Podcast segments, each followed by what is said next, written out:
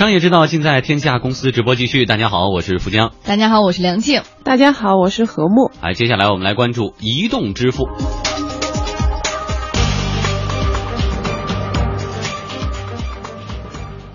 呃，到超市买东西，可能以后呢就不用拿现金啊，信用卡、银行卡也都不用带。带着手机就可以了，到时候收银员呢扫一下你手机上的支付码就完成了支付。全球最大的零售商沃尔玛位于中国深圳的门店，目前正式接入了支付宝的这种移动支付服务。沃尔玛中国公共关系总监张雪静呢，今天在接受天下公司采访的时候表示说，这种服务现在是在深圳门店率先推出的，未来呢会看一下这个市场的反应，然后再陆续推广到其他地区。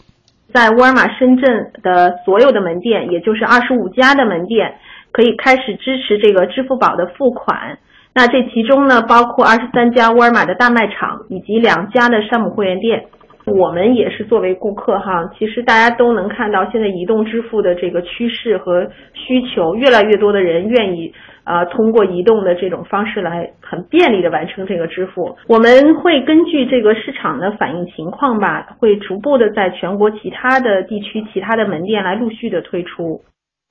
支付宝工作人员沈云芳告诉记者，用户在沃尔玛购物结账的时候，只要出示自己的支付宝付款码，让收银员用条码枪扫一下，就能够完成付款。整个过程呢，大约只需要三秒钟的时间。和现金支付相比，这种手机付款的方式不用找零，而且更加的简单方便。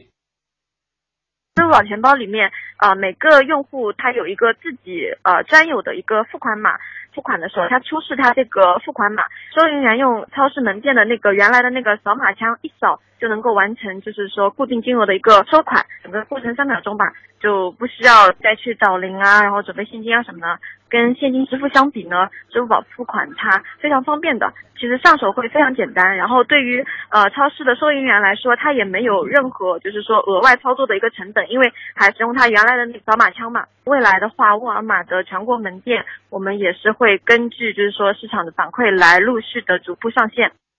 嗯，我们继续来关注沃尔玛中国公共关系总监张雪静的呃一番表态。他说呀，今后沃尔玛和支付宝的合作呢，是不仅限于基础的支付服务的。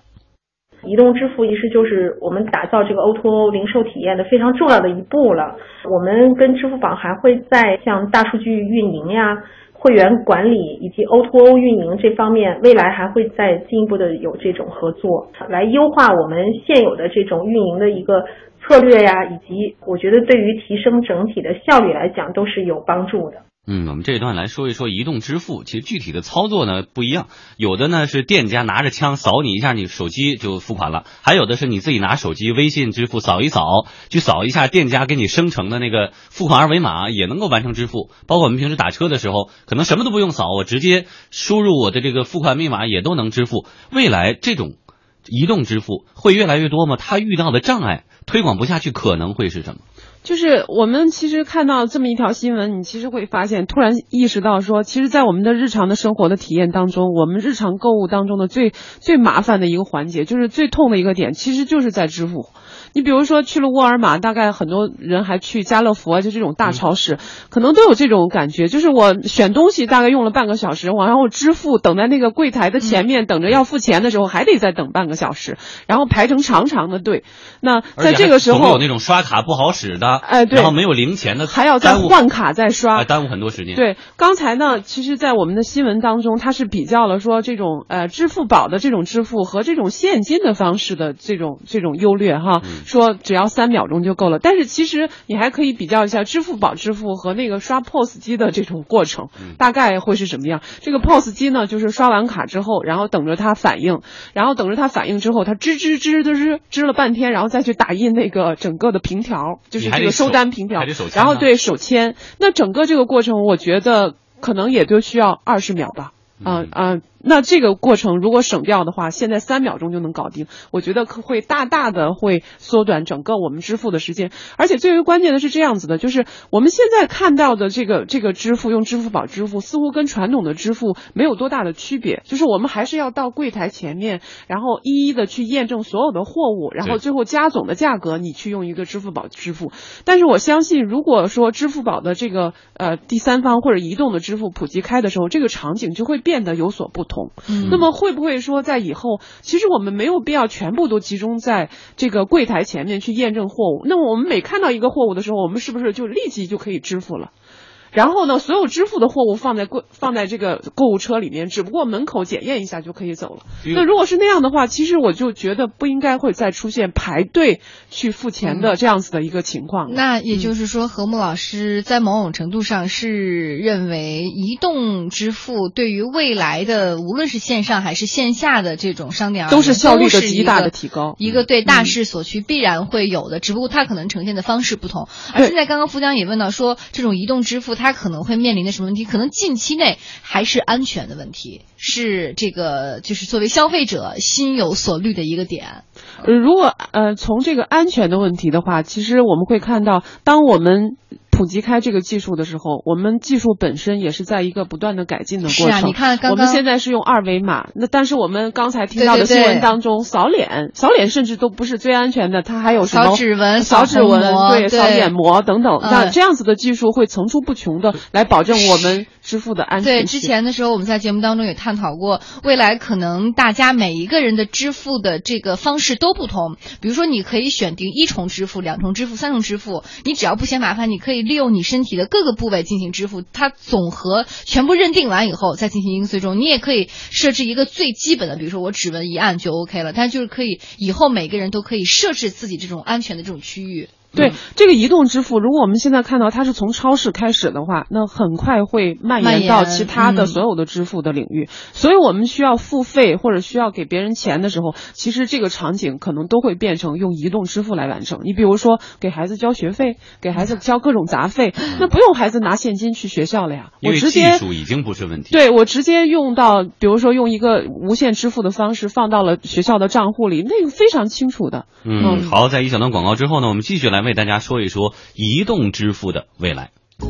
盛夏六月，海南航空北美航线再添新星，七条国际航线从芝加哥、波士顿、多伦多求学之路，到圣何塞、西雅图商业繁华，跨越东西海岸。海航给您更多选择，豪华宽体客机，舒适座椅，丰富的机上娱乐都已准备就绪，只等您的出发。拨打海航服务热线九五三三九，马上预定吧。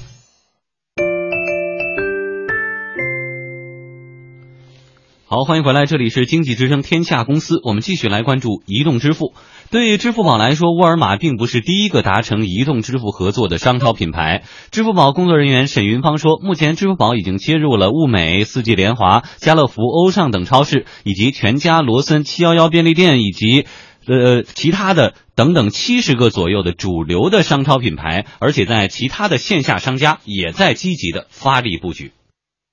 近两年的话，支付宝在线下消费场景的一个拓展，应该来说还是已经初具规模了的。我们现在可以在线下看到，就是说，包括餐厅、出租车，还有超市、百货商场，甚至是一站，还有售卖机这样的一些消费的场合，都是可以用支付宝来付款的。举个例子，比如说像去年双十二的时候，我们在线下有一个支付宝的掌上狂欢节，就是说大家支付宝付款的线下门店购物的话，它有一个五折的优惠，用户的参与的热情都非常高。当时参加了双十二五折活动的线下门店就有两万多家。那现在其实大概半年以后吧，线下支持支付宝付款的商户增加的非常快，包括我们最近华润万家的合作，然后跟家乐福、沃尔玛的合作。像超市、便利店这个领域，支持支付宝付款的企业品牌大概七十家左右，这是前段时间的一个数据。嗯，除了这个超市之外，支付宝还资助了温州龙湾的某个农贸市场，发起了智慧菜场计划，支持这个支付宝付款的摊位窗口呢，每个玻璃上都贴着这个摊主的支付宝二维码，也就是说，在菜市场也可以用支付宝来付钱了。同时呢，这个支付宝方面工作人员沈玉芳还表示说，现在他们还提供景点订票和结婚登记预约等服务。我们上个月是在全国首先是十二个城市推出了这样的服务，用户他在支付宝里面，他可以进行水电煤缴费，进行车辆违章的一个处理，然后进行比如说广州地区它是可以进行港澳台呃通行证的一个续签，然后像上海它是可以进行一个呃结婚登记的一个预约，就是说我们把这些公共的服务，然后呃政府的一些服务搬到了就是说手机上，让用户能够就是说更简单的使用这些公共的服务，是越来越多的用户他会希望在手机上能够把这些呃生活的一些杂事给处理掉，所以这个也是我们未来的一个重点吧。嗯，说到移动支付，我们今天的一个切入点是在超市付账的时候，可能拿手机就能支付了。但其实我们平时团购的时候，我们买电影票、订机票，大量的都是用手机的移动支付了。嗯但是未来这些市政的，比如水电，现在已经实呃这个实现了。未来有没有可能我交这个交通的罚单，或者我去交税，或者这个何木所说的孩子要交一些学杂费的话，等等都走这个。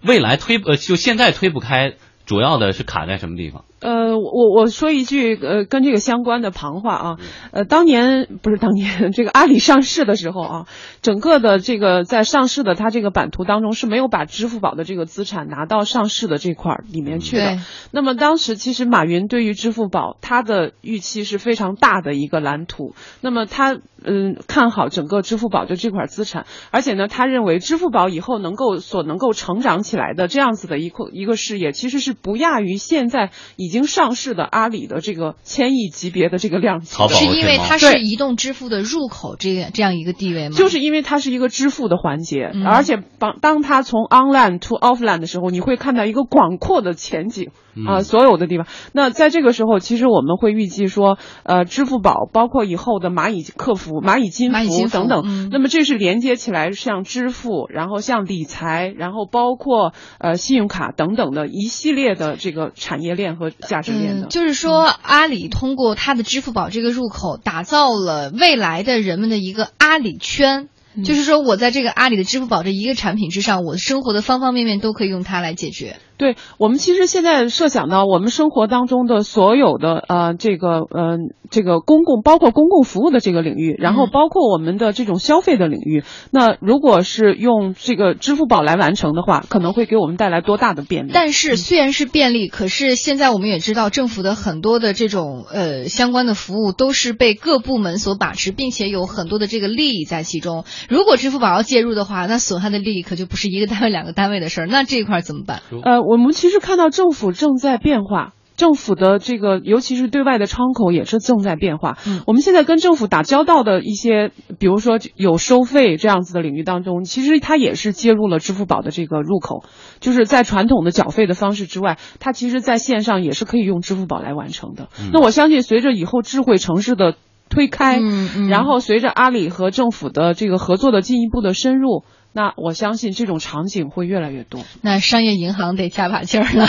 很多之前自己的业务可能就要被支付宝给拿去了。对呀，所以什嗯么叫真正的便民利民？不是说我都做了哪些举措，而是让老百姓真的交钱的时候可以少跑腿，嗯可以更加的方便。这可能就是大家更希望看到的我们所喜欢的支付的方式。